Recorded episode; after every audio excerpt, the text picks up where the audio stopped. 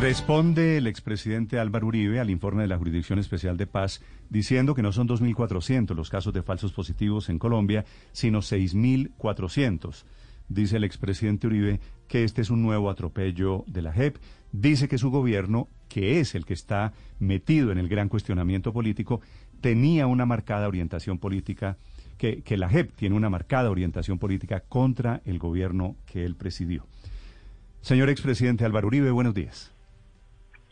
Muy buenos días, doctor Néstor, a usted, al equipo periodístico de Blue y a todos los oyentes. ¿Por qué responde usted de esta manera, señor expresidente, a la decisión de la JEP que efectivamente creció la sombra, el fantasma de los falsos positivos?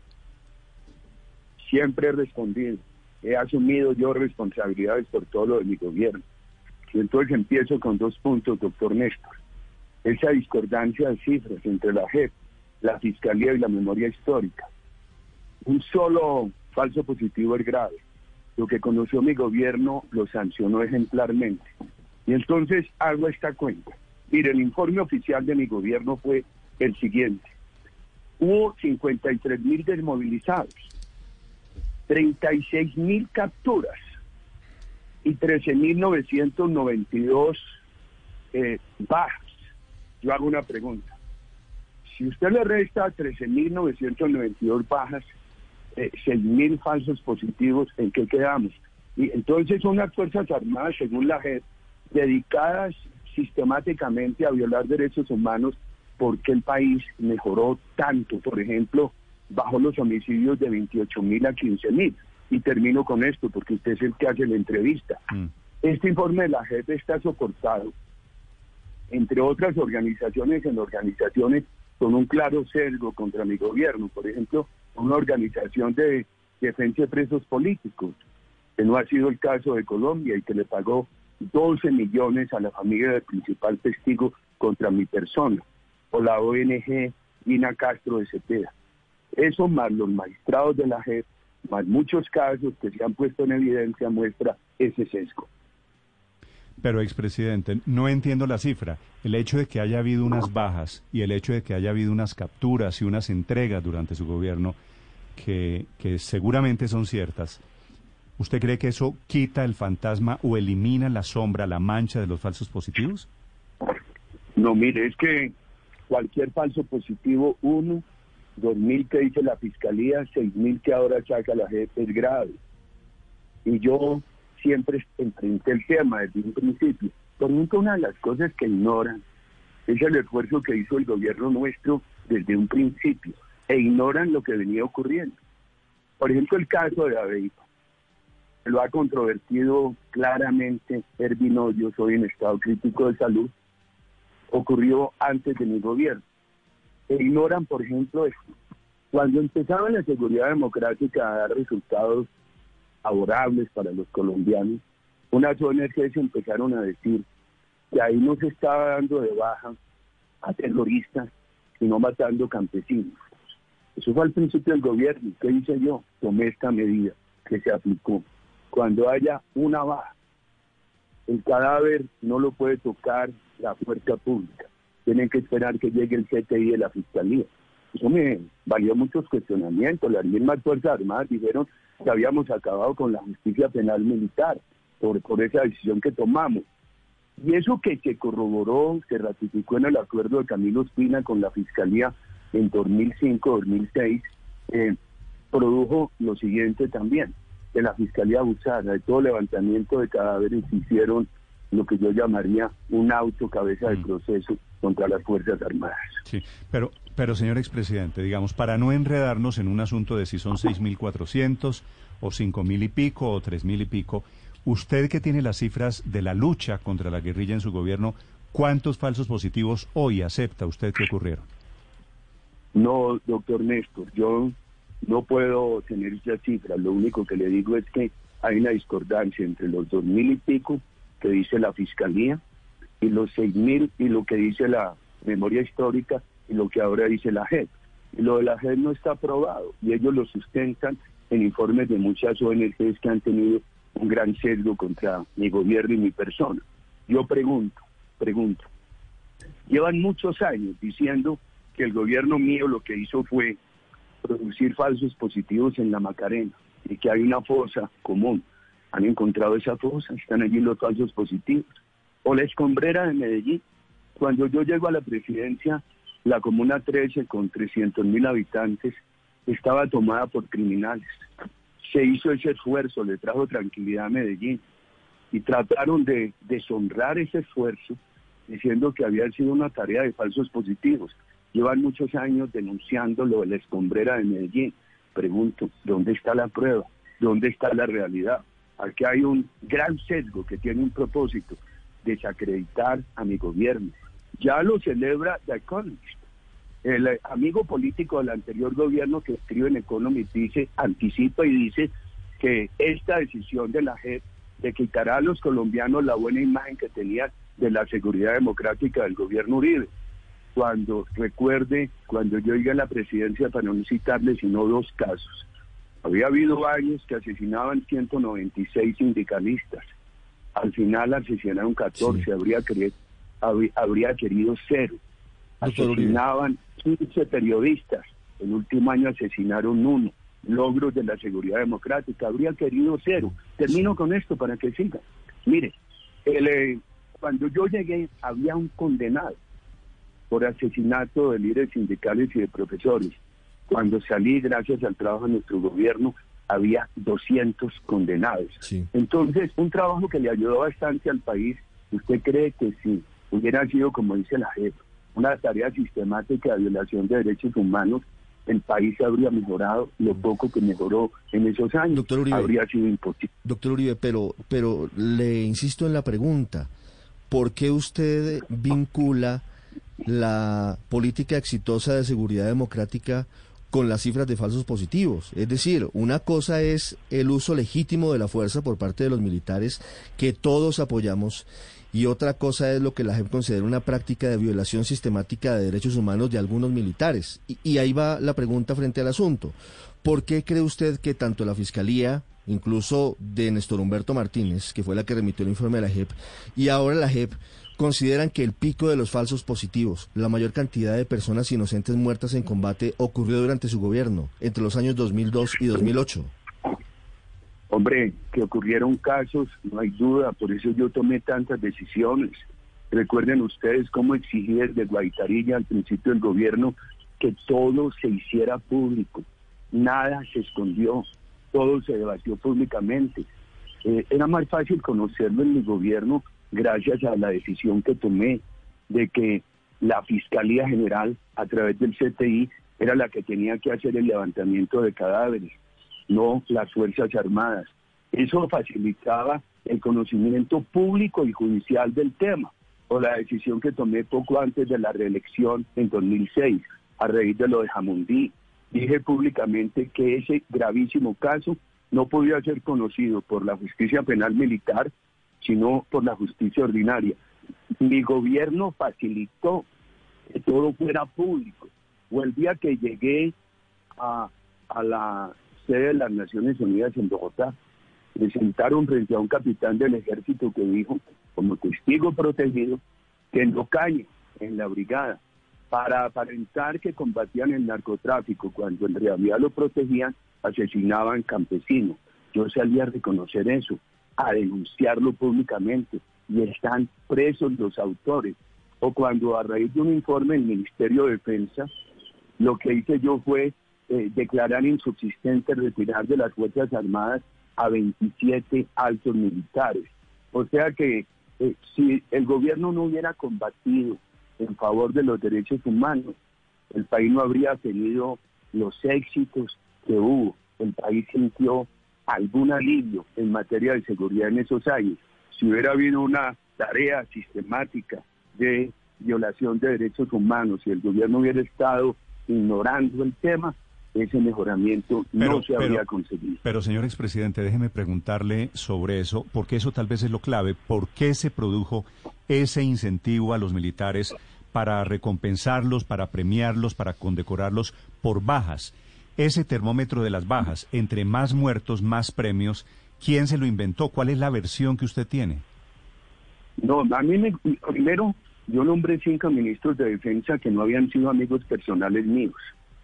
ninguno estaba para taparme.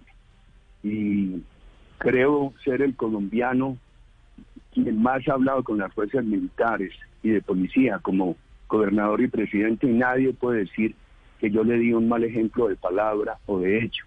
Cuando el doctor Camilo Espina estaba en eso, eso se derogó, porque la política del gobierno nuestro era primero la desmovilización, después las capturas, la baja es lo último. Y por eso las cifras, las cifras, mientras hubo 53 mil desmovilizados, hubo 36 mil capturas y 13.900 bajas. Entonces, si la mitad de esas bajas hubiera sido de falsos positivos, yo pregunto, ¿no habría sido posible que el país mejorara? Y algo mejoró el país en esos años. Expresidente, ¿pero usted se arrepiente de algo? ¿Cree que se equivocó en algo? Por ejemplo, en permitir que esta circular de recompensas funcionara o, de esa especie de política de body count que decían algunos generales que todos los días o, oficiales que todos los días sus generales le estaban exigiendo a la tropa? A ver, primero, yo desde un principio empecé a tomar medidas en favor de los derechos humanos y de la política de seguridad tiene que ser tan eficaz como transparente. Ya referí algunas de las medidas que se tomaron. Segundo, la, esa circular de incentivos no pudo operar porque rápidamente se hizo un debate y se pidió que se derogara y se derogó. Tercero, que entonces dicen, que Uribe acosaba mucho, por supuesto, en todo, en seguridad, en vías, en educación, que aumentaran las familias en acción, que aumentaran los estudiantes del SENA en aquello que no acosé de pronto fue en lo que me equivoqué. Una cosa es tener afán para que el país tuviera tranquilidad y otra cosa muy distinta sería haber sido negligente en materia de derechos humanos, que nunca lo fuimos. Mm. Ahí están las decisiones que se tomaron. Ahora, lo que me parece a mí es que hay un gran sesgo en la JEP, que no lo denunció ahora, lo he venido denunciando. Ahí hay personas declaradas enemigos míos de mucho tiempo atrás, el magistrado Arango Monedero. Siga usted con los asesores de Barcelona que pasan a la JEP, por favor, o estas ONGs que son las que le dan información a la JEP, informaciones no probadas, por favor, o lo que dijo el magistrado Rameli en Daveipa, controvertido muy eh, sólidamente por Ervin Hoyos, y es un caso que ocurrió antes de mi gobierno. Eh, es presidente, pero entonces visto en perspectiva eso que usted llama acoso, que sí, que acosaba para que se hiciera el trabajo, que pudo haber derivado en falsos positivos, ¿usted eh, corregiría eso eventualmente? ¿Le parecería que eso pudo haber sido de verdad una situación de presión indebida para ciertas tropas y eso los llevaría a, hacer lo que hicieron? No, por supuesto, usted, yo creería, doctora Luz María, que era mi deber, era mi deber, pero es que ese deber no era solamente produzcan resultados, era, por favor, hay que ganar la seguridad para los colombianos, para todos, amigos o adversarios del gobierno, que eso fue bien importante, si no, no hubiéramos logrado bajar de 28 mil asesinatos a 15 mil, o reducir como se redujeron los asesinatos de periodistas o de sindicalistas o como se redujo el número de secuestrados, etcétera. Una cosa es acosar y acosar. Ricardo, ¿me están escuchando? Le estamos escuchando, sí, sí, señor. Me está entrando una llamada de Ricardo González. le, estamos escuchando perfectamente. Y entonces, entonces, una cosa es eh, tener ese afán para que el país rescatara la seguridad otra cosa es haber ignorado los derechos humanos. Si ustedes revisan mi discurso, las decisiones tomadas de principio a fin del gobierno, la difícil decisión de haber desvinculado las Fuerzas Armadas a 27 altos militares, verán ustedes que yo tuve afán por la seguridad, pero afán por los derechos humanos. No en vano, cuando iba a terminar yo la presidencia, el representante de la comisionada de ONU para Naciones Unidas me visitó y me dijo, le traigo la buena noticia. En los últimos años apenas ha habido cuatro quejas. Y le dije, no es buena noticia. Yo quisiera cero, cero quejas. Mm. O sea que mi afán porque lo hicieran eh, con eficacia, iba de la mano de mi afán porque se hiciera con transparencia. O cuando yo le decía a Andrés Uriel hay que acelerar esta carretera, ¿acaso le estaba pidiendo soborno de Odebrecht? ¿O acaso le estaba pidiendo violar la ley de contratación? Era resultados dentro de la ley, resultados con transparencia. Usted nos pide que revisemos sus discursos. Quiero preguntarle por una frase famosa suya que usted pronuncia en la mitad del escándalo. Le preguntan unos periodistas por los falsos positivos en el año 2008. La fecha es importante, octubre del 2008. Y usted dice que ellos fueron dados de baja en combate y que no estarían allí recogiendo café. Una frase, una frase que obviamente eh, pasó a la historia casi como una justificación de los falsos positivos. Es, de, esa frase usted qué recuerda? ¿Esa frase le produce alguna clase de arrepentimiento hoy? No, me, no quiero ser muy claro en el tema. Yo tuve informes de fiscalía en esa dirección y del Ministerio de Defensa. Yo me reuní con las madres de Suacha. No puedo volver a hablar el tema porque con un grupo de ellas que no estuvieron reunidas conmigo, hice una conciliación en la Corte Suprema.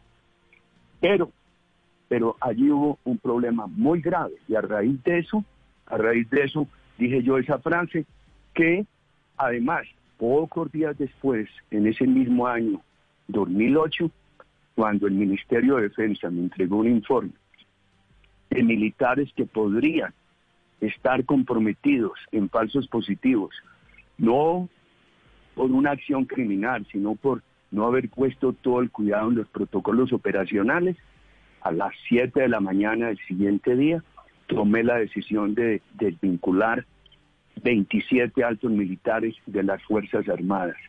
Solamente en un caso había indicio de compromiso criminal. En los otros era un tema administrativo de falta de rigor en los protocolos que podría haber facilitado que se violaran los derechos humanos. No vacilé en tomar la decisión.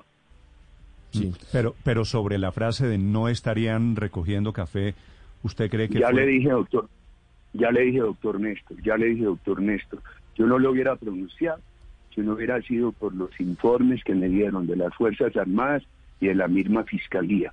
Y eh, yo no quiero referirme a mi conversación con las madres de Suacha, porque algunas dijeron que al contrario de esos temas eh, las haría una revictimización e hice una conciliación en la Corte Suprema. Es que, es que posiblemente, posiblemente algunos de los muchachos que fueron asesinados por integrantes del ejército que salieron de Suacha tenían antecedentes penales, eso posiblemente es cierto.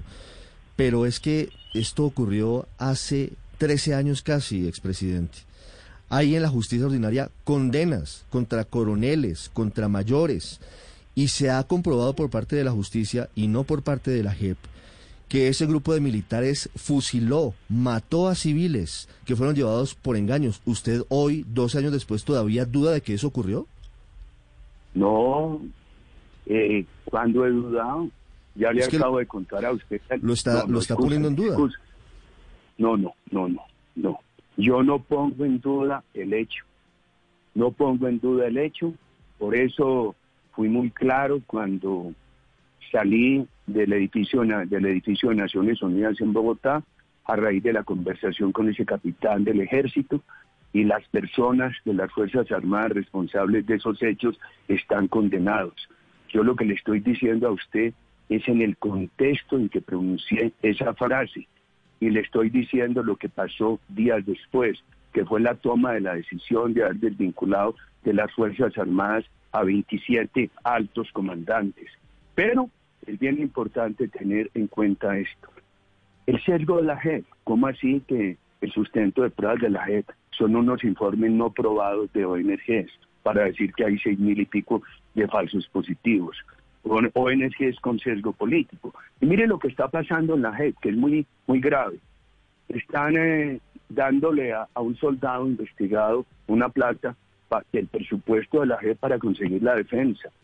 Y entonces desde el año 10, 15, 16, 17 estamos denunciando con las decisiones de la, de la que ponen en pie de igualdad a los militares y a, y a la guerrilla, lo que van a hacer es que los militares se vean obligados a confesar delitos no cometidos. Delito cometido que lo sancionen. Yo mismo lo hice Ustedes no pueden, yo creo que ahí está, ahí está fresco todavía lo que pasó en mi gobierno y le he recordado algunos puntos esta mañana.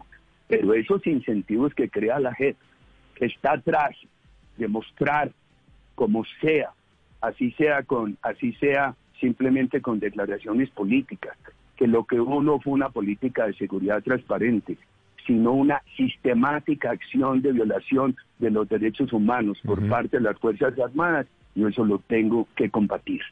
Sí, precisamente, eh, última pregunta, señores presidente. ¿Usted estaría dispuesto a ir a la JEP porque posiblemente lo citarán a usted y citarían al expresidente Santos también? Mire, eh, yo he, sido opuesto a la JEP desde que se concibió su creación. Un órgano impuesto por la FARC en un esquema jurídico del Acuerdo de La Habana para garantizarle total impunidad a la FARC, para igualar a las Fuerzas Armadas con la FARC y para condenar a las Fuerzas Armadas, que también las condenan eh, con, con libertad, porque que un militar reconozca un delito no cometido para obtener la libertad es una condena al honor de las Fuerzas Armadas. En la campaña nuestra fuimos muy claros en el plebiscito y el electoral del 2018 que había que derogar o reformar a la JEP.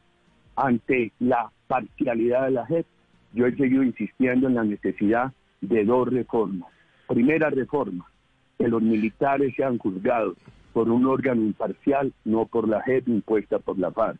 Y segunda, reforma que aquellos que están en el Congreso responsables de delitos atroces salgan del Congreso. Y quiero recordarles, yo tuve cinco ministros de defensa, ninguno había sido mi amigo personal. Además, respeté prácticamente la carrera militar. Mire eh, a quienes, quienes se fueron sucediendo como comandantes de brigada o comandantes del ejército, de las diferentes fuerzas, o comandantes generales. A mí me parece muy importante que todos ellos le hablen al país. Sí, pero, pero permítame insistirle con eh, respeto, presidente Uribe. ¿Eso es un no? ¿Usted no iría ni siquiera en su condición de testigo? Mire, queridos amigos, lo que tengo que decir yo lo seguiré diciendo públicamente. Ustedes saben, si yo le doy una respuesta en una palabra, usted es el titular de Blue. Yo lo único, y, no quiero ese titular. Yo tengo 68 años, tengo un pelo irreversiblemente blanco. Yo lo único que digo es que he venido combatiendo la parcialidad de la JEP desde hace muchos años. Este informe, que sale justo cuando se están practicando unas pruebas que la Corte Suprema no practicó para meterme a la cárcel, que no practicó el magistrado Reyes, este informe está sustentado en buena parte por informes de organizaciones que hablan de defensa de los presos políticos en Colombia, de la organización eh, Gira Castro de Cepeda, que han venido denunciando a mi gobierno, en la mayoría de los casos sin pruebas, como lo de la Macarena o como lo de la escombrera de Medellín. Entonces, eh, todo lo que yo diga lo seguiré diciendo públicamente. Cualquier pregunta que me hagan ustedes los comunicadores, por difícil que sea, tratará de responderles y eso lo pueden tener en cuenta en todos los estamentos de la justicia. cualquier pregunta tratará de respondernos, salvo la de Felipe, ¿decidiría la JEP o no? Eh, por supuesto, pero es innecesario que yo le responda a eso, porque el doctor Felipe conoce, así está en desacuerdo, lo que ha sido mi oposición a la JEP desde hace muchos años y las reformas que, que hemos venido insistiendo digan, bueno, si no la van a derogar, por lo menos que la reformen. Y el doctor Felipe, que es un abogado muy inteligente, sabe, sabe que cualquier pregunta que me hagan en los medios de comunicación y que yo responda, la pueden evaluar en cualquier estamento de la justicia. Sí, es que yo no estoy acostumbrado a ponerle traducción a sus respuestas. ¿Usted diría la... No, pero lo que yo le entiendo es que no, eh, expresidente Uribe. Con lo que usted responde es que no, no, iría. Eh, yo le entiendo que sí. Escúchenme, pero eso sería, eh, eso, eso sería el titular. Escúchenme. Yo no ah, estoy pues interesado en que el titular vaya por ahí. Yo estoy interesado en que el país refresque la memoria y sepa todos los esfuerzos que se hicieron para que este país mejorara en seguridad. ¿O a usted le parece porque qué es más importante para mí? Contestar una cosa que puede producir un eh, titular de prensa morboso o recordarle al país, recordarle al país que, eh, por ejemplo, asesinaban 196 sindicalistas y profesores antes de mi gobierno, que quisimos haber llegado a cero y que en el último año hubo 14 y que cuando llegué había un preso por esos asesinatos, cuando salí gracias a nuestra colaboración, OIT, presupuesto, la justicia, había, había 200 presos por el tema. Entonces, a mí me interesa aprovechar un espacio de un medio de comunicación tan importante como Blue y unos periodistas respetados como ustedes para contar esta versión, repetirla, que está sustentada en cifras. Porque ¿qué tal? Sale la sale Blue hoy, eh, que ustedes son bien inteligentes a decir, Uribe dice que no va a la JEP, Uribe dice que sí va a la JEP. Yo me mantengo en lo mismo. Estuve en desacuerdo con su creación y creo Ah, que claro hay que que, sería- por lo menos reformarla. Claro que sería noticia porque todo con lo con todo lo que usted piensa de la JEP que usted dijera que sí va o no va, pero no le voy a insistir, aquí le, le busco la traducción a lo que usted nos acaba de decir, a ver si es sí o a ver si es no. Gracias, señor expresidente Uribe, por estos minutos. A ustedes muchas gracias y buen día.